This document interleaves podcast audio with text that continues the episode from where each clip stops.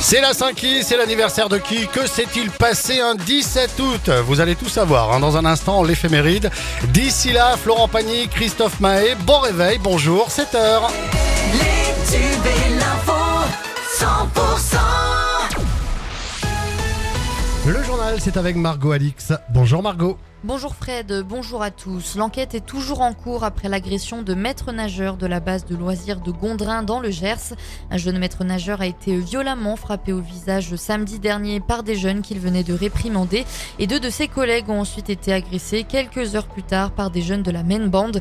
Ces agressions de maîtres nageurs sont devenues monnaie courante selon Axel Lamotte du syndicat national des maîtres nageurs. On est là, nous, maîtres nageurs, pour faire appliquer le règlement. Et du coup, effectivement, on n'a aucun moyen de coercition à part la parole. Quand on est dans un lycée ou dans un collège, tous les élèves sont identifiés, on sait qui fait quoi. Dans une piscine, c'est totalement anonyme. Il n'y a pas de moyen de coercition. Vous voyez, on est, on est extrêmement démunis face à des gens qui veulent pas respecter. C'est récurrent. Le problème de ce moment où on va parlementer, eh bien, on est en faute professionnelle. Quand vous discutez avec des jeunes qui chahutent, si pendant ce temps-là, il y a une noyade, bah, vous êtes en prison. Vous risquez 5 ans de prison. Donc c'est extrêmement compliqué. La surveillance doit être constante. Comment voulez-vous faire une surveillance constante si vous avez des agressions? C'est impossible et des appels à témoins sont en cours à Gondrin pour identifier les auteurs de ces agressions. Crash d'un deltaplane hier en Béarn, le pilote, un homme de 55 ans, a fait une chute d'au moins une centaine de mètres juste après le décollage. Inconscient à l'arrivée des secours, il est décédé après avoir été héliporté au centre hospitalier de Pau dans la soirée. Une enquête a été ouverte hein, par le peloton de gendarmerie de haute montagne et les premiers éléments indiqueraient une défaillance mécanique du deltaplane. Un automobiliste de 39 ans a été condamné hier en comparution immédiate au tribunal de Montauban.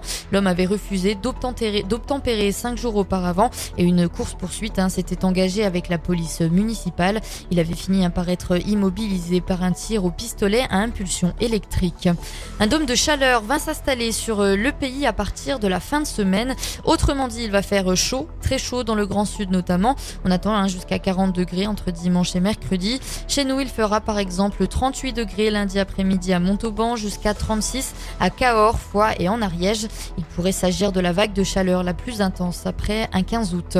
La photo d'une pancarte humoristique hein, prise par un randonneur du côté du Stou en Ariège ravive les tensions entre internautes pro et anti-ours sur Facebook. Elle explique comment, comment combattre un, un, ours à main nue.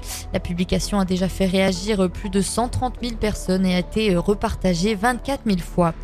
Fabien Galtier et des joueurs du 15 de France en larmes devant Mathias Dantin. Mathias Dantin, hein, ce jeune joueur du stade Bagnéret, tétraplégique après un mauvais plaquage en décembre dernier. Le jeune homme a passé une journée avec le 15 de France dans les Landes à Cap-Breton où il s'est exprimé dans un discours rempli d'espoir et d'émotion.